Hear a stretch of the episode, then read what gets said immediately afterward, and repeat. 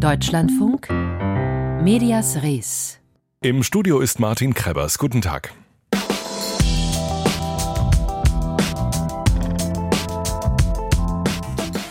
Tja, war das nun ignorant oder gemein oder beides? Mitten ins WM-Finale der Basketballer, um genau zu sein, zehn Minuten vor dem historischen Sieg der deutschen Mannschaft, ploppte die Eilmeldung auf, der DFB entlässt Fußballnationaltrainer Hansi Flick. Damit war klar, selbst in seiner größten Stunde würden sich die Basketballer die Aufmerksamkeit mit dem Fußball teilen müssen. Über die mediale Dominanz des Fußballs sprechen wir gleich und wir schauen ins politische Berlin, wo der Dokumentarfilmer Stefan Lambi Glück im Unglück hatte. Der Podcaster Mickey Beisenherz hat es auf den Punkt getwittert bzw. geäxt. Entlassung von Flick wirkt sofort. Deutschland ist Weltmeister. Unmittelbar vor dem historischen Basketballsieg der Deutschen platzte die Meldung des DFB in das WM-Finale. Bundestrainer Hansi Flick entlassen. Und so kommt es, wie es so oft kommt, alle reden über den Fußball. Warum ist das so? Warum reicht nicht mal ein historischer Basketball-WM-Titel, den vergleichsweise erfolglosen Fußball in die hinteren Schlagzeilen zu verbannen? Christoph Bertling ist Medienforscher an der Deutschen Sporthochschule Köln. Was macht den Fußball so allgegenwärtig? Das habe ich Christoph Bertling heute Mittag gefragt. Ähm, erstmal ist es natürlich super ärgerlich, dass diese Meldung äh, von, von Flick dann tatsächlich genau in diesen Zeitraum reinkommt, weil es einfach ein unfassbarer Erfolg war der deutschen Basketballer. Ähm, was ihn so omnipräsent macht, den Fußball, das kann man sich ganz gut ähm, so erklären, wenn wir uns einfach die Mitgliederzahlen anschauen. Die Mitgliederzahlen beim Deutschen Fußballbund bewegen sich ungefähr bei sieben Millionen. Also da haben wir noch nicht die ganzen Bolzplätze noch dabei, die äh, dann bestückt werden von Leuten, die nicht im Verein spielen. Ja, und beim Basketball, die jetzt zwar sehr erfolgreich sind, bewegen wir uns bei 200.000. Also von daher ist ein ganz anderer Resonanzboden äh, für Fußball da und eine gesellschaftliche Relevanz. Ist das denn nach journalistischen Kriterien gerechtfertigt, wenn auch die sportlichen Erfolge schon seit Jahren eher in anderen Sportarten gefeiert werden, wie eben jetzt im Basketball? Das ist ein bisschen die Gretchenfrage tatsächlich. Also ich glaube, am Erfolg können wir es nicht ganz festmachen, weil natürlich eben auch Misserfolge und so weiter natürlich auch gewisse Nachrichten letztendlich sind. Aber ähm, man kann argumentieren, so tun es auch die äh, verschiedenen Verbände, Sportverbände, ähm, dass es ein sogenanntes Repräsentanzprinzip gibt. Das bedeutet so viel, dass man alles kulturell abbilden sollte und dass jeder die Chance letztendlich hat, auch abgebildet zu werden. Vielleicht noch stärker in den Momenten des Erfolges, weil es eben auch wichtig ist, um Verband äh, oder auch eine Sportart nach vorne zu bringen. Also es hat durchaus eine große Bedeutung, dass man in den Medien thematisiert wird. Man könnte aber auch andersrum argumentieren und letztendlich sagen, na ja, weil viele Sachen im kulturellen oder im sportlichen nicht so stark interessieren, wird man erstmal das, was von Relevanz ist und was das Publikum letztendlich interessiert, ein bisschen stärker thematisieren. Das ist auch in Ordnung, nur merkt man tatsächlich, dass der Fußball sehr, sehr stark nach vorne geschoben wird und dass das über die Jahre und Jahrzehnte auch immer stärker geworden ist. Also das kann man auch so oder so sehen, aber man kann es auch kritisieren tatsächlich. Seit wann ist das denn so? Ich würde es festlegen daran, also, dass wir äh, das duale Rundfunksystem haben, das eingeführt worden ist. Das bedeutet also, dass neben den öffentlich-rechtlichen die privatrechtlichen Sender eine Rolle spielte Mitte der 80er Jahre. Und natürlich ist es dann ein ganz anderer Wettkampf um das Publikum, das äh, entstanden ist. Und man sucht natürlich gewisse Programminhalte, die besonders ziehen. Und daraus hat sich dann Fußball noch mal stärker entwickelt, also auch mit RAN tatsächlich weiterentwickelt. Sat 1 war das äh, 1992, glaube ich. Genau, also RAN war 1992 und äh, das ist daraus eben auch entstanden, dass man Sportrechteagenturen aufgebaut hat und es immer weiter einen Bietermarkt gab und dass man immer mehr tatsächlich tatsächlich gezahlt hat für solche Sportübertragungsrechte, für Spitzenqualität in dem Sinne. Und Fußball war das absolute Nonplusultra, da konnte man immer die Leute tatsächlich mitlocken bis heute. Ist das denn so, dass in der Sportschau zum Beispiel vor dieser Kommerzialisierung tatsächlich ähm, andere Sportarten mehr Raum hatten? Sie hatten mehr Raum, aber Fußball hatte tatsächlich auch schon immer den, den größten Raum. Nur ich würde sagen, es war eine bessere ähm, wie soll ich sagen, Ausgewogenheit, eine Balance da, weil man gesagt hat, Fußball spielt in Deutschland einfach eine sehr große Rolle, wie American Football in Amerika eine große Rolle spielt. Also gibt man dem auch mehr Raum. Aber andere Sportarten hatten durchaus mehr Möglichkeiten mit Erfolgen, ähm, tatsächlich eben auch ihren Raum zu bekommen und auch generell ihren Raum zu bekommen. Es ist schon eine Verlagerung hin mehr zum Fußball. Herr Bertling, nun gibt es ja äh, inzwischen Sky, es gibt DAZN, es gibt Magenta. Jeder, der Fußball sucht, kann ihn finden. Könnten öffentlich-rechtliche da nicht erst recht mehr auf andere Sportarten schauen? Das ist auch eine Debatte, die momentan sehr stark geführt wird. Es wird die Debatte geführt, ob man nicht viel zu viel Geld tatsächlich eben auch ausgibt für Sportübertragungsrechte. Und hier ist natürlich Fußball dann ganz weit vorne, wie die Olympischen Spiele auch. Ähm, andererseits muss man natürlich auch sagen, dass die von sehr großer Relevanz wiederum sind. Und auch die öffentlich-rechtlichen müssen das Publikum erreichen. Und äh, sie brauchen natürlich auch Spitzenware in Anführungszeichen, um letztendlich auch ihre Programme zu, also weiter eben zu zu stützen. Also von daher gab es mal einen Versuch in Australien tatsächlich dies zu tun bei den öffentlich-rechtlichen. Das haben sie auch einige Jahre durchgezogen, dass sie keinen Fußball bzw. Spitzensport genommen haben, Publikumsspitzensport. Aber dann haben sie wieder zurückgezogen, ähm, weil es dann tatsächlich zum gesamten Einbruch der Reichweiten kam. Also auch eine sehr, sehr schwierige Frage. Ja. Wie groß ist denn eigentlich die Fußballdominanz in den Redaktionen und wie viele kennen sich da wirklich mit Basketball aus?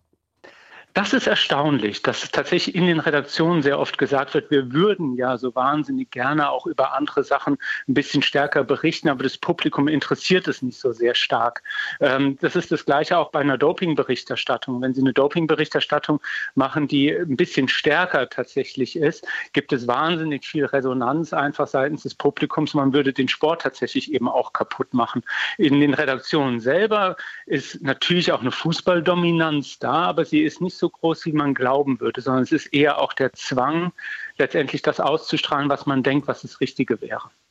Das allgemeine Interesse an Fußball nimmt ab. Laut Allensbach-Institut 2019 sagten 25 Prozent aller Deutschen kaum oder gar kein Interesse an Fußball zu haben und inzwischen sind es 30 Prozent. Welche Sportarten freuen sich denn über wachsendes Interesse? Basketball. Also tatsächlich seit äh, der Europameisterschaft, als man im eigenen Land dann tatsächlich die Bronzemedaille eben auch holen konnte, was sensationell war, hat man auch in der Corona-Zeit eine unheimlich gute ähm, Arbeit geleistet, sodass Basketball tatsächlich sehr, sehr steigt, auch in den Mitgliederzahlen steigt. Und ich gehe davon aus, dass es bei der WM, weil es eigentlich nochmal eins obendrauf gesetzt ist, noch weiter so kommen wird, dass man ta dann tatsächlich eben davon nochmal profitieren kann. Beim Fußball muss man allerdings genau das Gegenteilige sehen. Sobald der Erfolg wieder da ist, wird Allensbach höchstwahrscheinlich die Zahlen wieder korrigieren müssen. Hängt immer beim Sport von Sieg und Niederlage ab sagt Christoph Bertling von der Deutschen Sporthochschule Köln. Für das ZDF hat sich übrigens die spontane Übertragung des Basketball-WM-Finales gelohnt. 4,6 Millionen Menschen haben nachmittags zugeschaut, trotz Sommerhitze.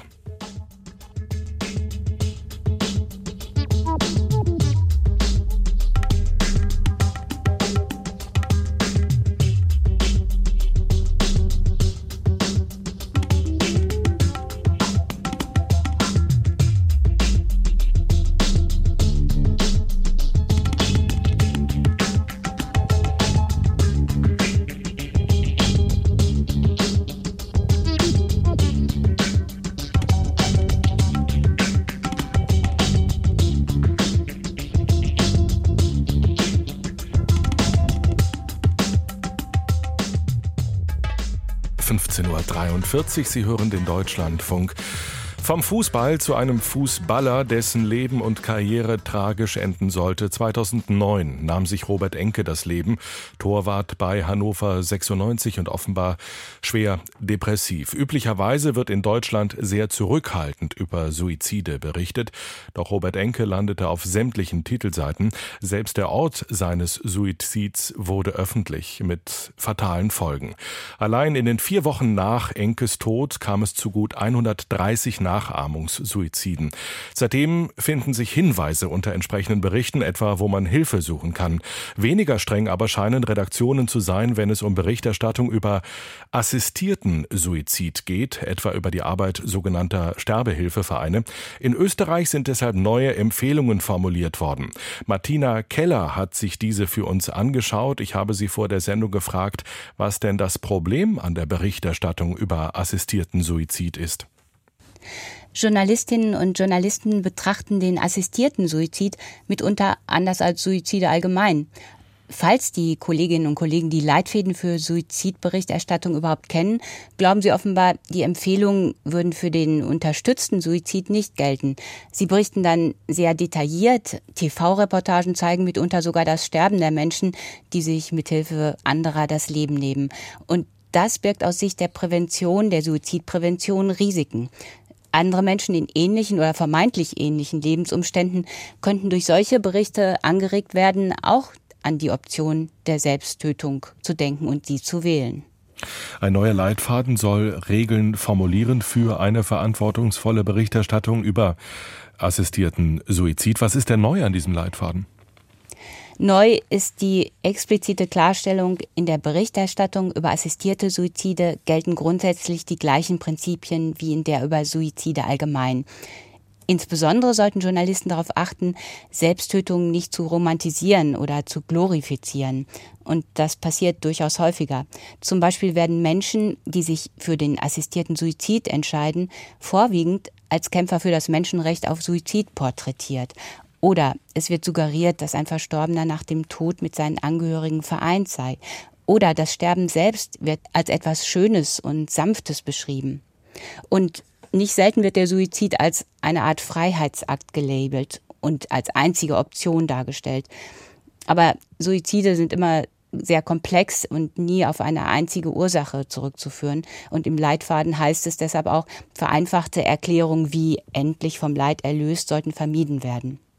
Und es wird auch gewarnt, dass durch die Berichte ein sozialer Druck entstehen könne. Zum Beispiel, dass Menschen, die pflegebedürftig werden, sich dann genötigt sehen, die einfache Lösung des assistierten Suizids zu wählen, statt anderen, in, also in Anführungszeichen, zur Last zu fallen. Bislang bezogen sich die Empfehlungen ausschließlich auf Presseberichte, nicht auf das Fernsehen. Ändert sich das mit dem neuen Leitfaden? Ja, der Leitfaden der österreichische Leitfaden enthält erstmals Hinweise für Bewegtbilder, also TV-Beiträge oder Internetmedien. Und da lautet die erste Empfehlung, nicht alles zeigen, was man zeigen könnte. Also keine Details zu Ort oder Methode bringen, nicht das Sterben von Menschen zeigen. Und wichtig ist außerdem, nachgestellte Szenen eines Suizids oder Suizidsversuchs zu vermeiden. Also zum Beispiel den Gang mit der Kamera hin zu einem Bahngleis, zum Geländer einer Brücke, zu einem Fensterbrett. Gewarnt wird auch vor assoziierten Bildern der Einengung, etwa der Fahrt in einen Tunnel. Man sollte dann auch keine Bilder einer unendlichen Regenlandschaft oder den wolkenfangenden Himmel zeigen, weil das das Gefühl der depressiven Einengung bei Betroffenen verstärken könnte. Und schließlich bei der Musikauswahl raten die Autoren lieber auf Musik zu verzichten oder selbst komponierte Musik einzusetzen, weil auch melancholische Popsongs bestimmte Stimmungen verstärken können. Mhm. Und dann hat die Weltgesundheitsorganisation heute ebenfalls neue Empfehlungen präsentiert. Was ist dabei wichtig, Frau Keller? Die Weltgesundheitsorganisation hat erstmal neue Erkenntnisse zur Medienwirkung von Suiziden eingearbeitet und sie widmet jetzt der präventiven Suizidberichterstattung einen eigenen Abschnitt, um Journalistinnen und Journalisten für mögliche positive Wirkungen ihrer Berichte zu sensibilisieren. Man weiß ja, es gibt eben den Werther-Effekt, der zu Nachahmerhandlungen anregt, aber auch den sogenannten Papageno-Effekt. Wenn Journalisten schildern, wie Menschen ihre suizidale Krise überwinden, dann kann das helfen, Suizidzahlen zu senken. Dazu braucht es dann aber sogenannte proaktive Gesundheitsberichterstattung, also Berichte und Beiträge, die konkrete Bewältigungsmöglichkeiten schildern. Das ist eine ganz andere Art von Texten oder Beiträgen. Ein schönes Beispiel war übrigens gestern auf Arte zu sehen, Überleben, was wir über Suizide wissen. Der assistierte Suizid ist bei der, WHO noch kein Thema. Das liegt daran, dass ähm, die WHO sich an den nationalen Leitlinien der Mitgliedstaaten orientiert und die aktualisieren ihre Empfehlungen ja gerade erst. Die Deutsche Gesellschaft für Suizidprävention plant zum Beispiel zum Jahresende eine neue Checkliste für die Berichterstattung. Wie steht eigentlich der Deutsche Presserat zur Suizidberichterstattung? Am Pressekodex orientieren sich viele Journalistinnen und Journalisten? Der Pressekodex thematisiert den Suizid unter Ziffer 8 Persönlichkeitsschutz. Dort heißt es lediglich, die Berichterstattung über Selbsttötung gebietet Zurückhaltung. Die Gefahr der Nachahmerwirkung wird gar nicht erwähnt. Ähm, und auch sonst in der, ähm, ja, in der Spruchpraxis ist keine klare Linie zu erkennen. Viele Beschwerden schaffen es gar nicht erst in die Beschwerdeausschüsse. Und wenn der Presserat mal in Sachen Suizidberichte aktiv wird, spricht er Hinweise oder Missbilligungen aus, kaum mal eine strengere Sanktion, also eine Rüge. Neue Leitplanken für die Berichterstattung über Suizide und erstmals auch über assistierte Suizide. Informationen waren das von Martina Keller. Vielen Dank.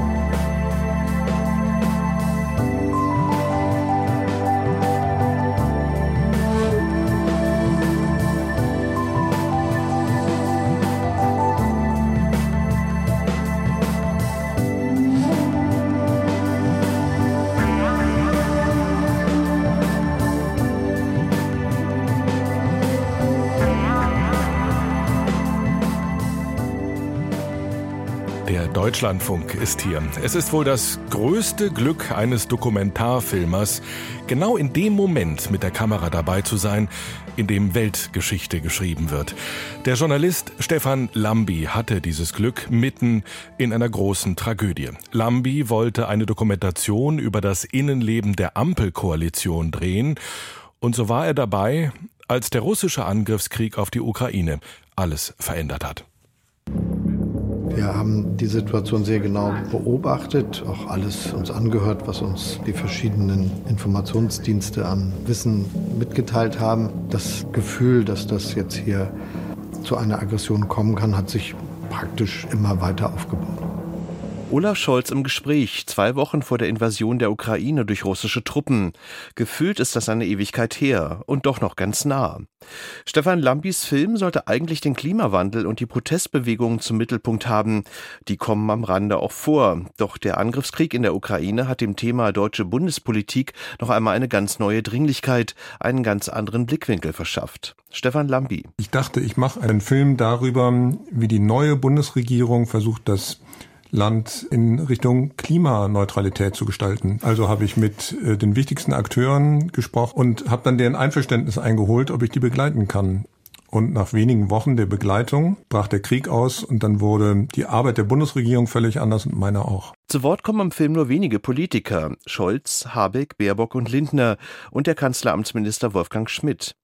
Daneben äußern sich noch einige Hauptstadtjournalisten. Diese Sparsamkeit in der Auswahl der Gesprächspartner tut dem Film gut. Er arbeitet auch nicht sklavisch die einzelnen Ereignisse und Tage ab, sondern wirft Fragen auf, die oft über den Tag hinausreichen.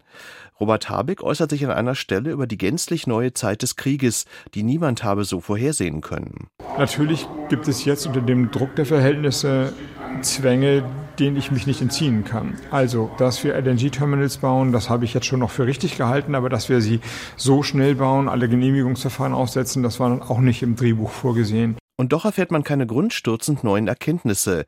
Die Pointen verbergen sich eher im Kleinen. Wenn etwa FDP-Chef Lindner sagt, die Herausgabe des Referentenentwurfs zum Heizungsgesetz an die Bild-Zeitung sei nicht durch die FDP geschehen.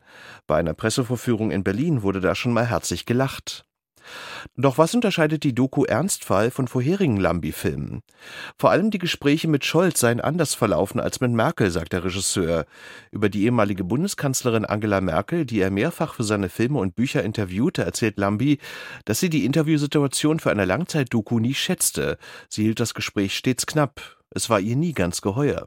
Bei Olaf Scholz ist es anders. Nach meinem Eindruck misstraut er sich selbst. Also er hat Sorge, etwas zu sagen, was er nachher nicht mehr zurückholen kann, weil ein Wort in der Welt ist. Deshalb werden Sie von Olaf Scholz nur ganz selten wirklich scharfe Wörter hören. Er bezeichnet Wladimir Putin nicht als Kriegsverbrecher, sondern sagt, dieser Krieg ist ein Verbrechen und das ist Putins Krieg. Das ist aber was anderes als zu sagen, der Mann ist Kriegsverbrecher. Lampi gelingen durchaus hier und da Einblicke in die Seelenlage der interviewten Politiker. Allerdings kommen einige Aspekte der letzten zwei Jahre bundesdeutscher Politik nicht im Film vor. Wie kam Scholz auf das berühmte Wort der Zeitenwende? Warum ist Annalena Baerbock zuweilen doch recht undiplomatisch deutlich im Umgang mit Despoten und Diktatoren? Dazu wird keine Frage gestellt. Auch die Gründe für den Aufstieg der AfD oder die weit verbreitete Unzufriedenheit mit der Ampel bleiben weitgehend unerwähnt. Und dennoch ist der Film eine lohnenswerte, entschleunigte Reflexion auf den Politikbetrieb, der in Krisenzeiten eine weitere entscheidende Note bekommt, findet Steffen Grimberg, Leiter des Mediendienstes der katholischen Medienagentur KNA. Lambi habe, auch bedingt durch seine Kontakte durch vorherige Filme, Zugänge zu Politikern, die nicht jeder Journalist habe. Wobei auch klar ist, meint Grimberg, dass alleine die Anwesenheit einer Kamera durchaus die Aussagen der Politiker verändern. Es gehe bei Lambis Film eher um die Zwischentöne. Also es gibt in dem Film beeindruckende Bilder eines komplett übermüdeten Robert Habecke oder so verschiedene ähm, Anflüge von milder Verzweiflung und äh, dann so einer inszenierten Stoik wiederum beim Scholz, beim Bundeskanzler. Das sind so Momente, ich glaube, die bekommt man sozusagen im Tagesgeschäft eigentlich nicht so mit, denn da treten diese Menschen natürlich für einen sehr begrenzten Zeitraum sehr kontrolliert dann vor die Kameras. Das ist schon, glaube ich, ein anderer Stil als, sagen wir mal, jetzt im, im Tagesgeschäft Journalistinnen fragen, äh, Politikerinnen antworten. Wie immer in Lambis Film enthält sich der Filmautor jeden Off-Kommentars. Ernstfall funktioniert einmal mehr wie eine Collage, von der sich jeder und jede sein und ihr eigenes Urteil bilden kann. Wie wir Historiker auf die Regierungszeit der 20er Jahre zurückblicken werden, das frage er sich manchmal, sagte Lambi in einem Interview. Sein Film kommt der Beantwortung dieser Frage zumindest etwas näher. Michael Mayer über die Dokumentation Ernstfall Regieren in Zeiten des Krieges von Stefan Lambi. Zu sehen heute Abend 20.15 Uhr im ersten und seit gestern bereits als Dreiteiler in der ARD Mediathek. Die Süddeutsche Zeitung war es, die zuerst über das Aiwanger Flugblatt berichtet hatte und dafür viel Kritik bekam.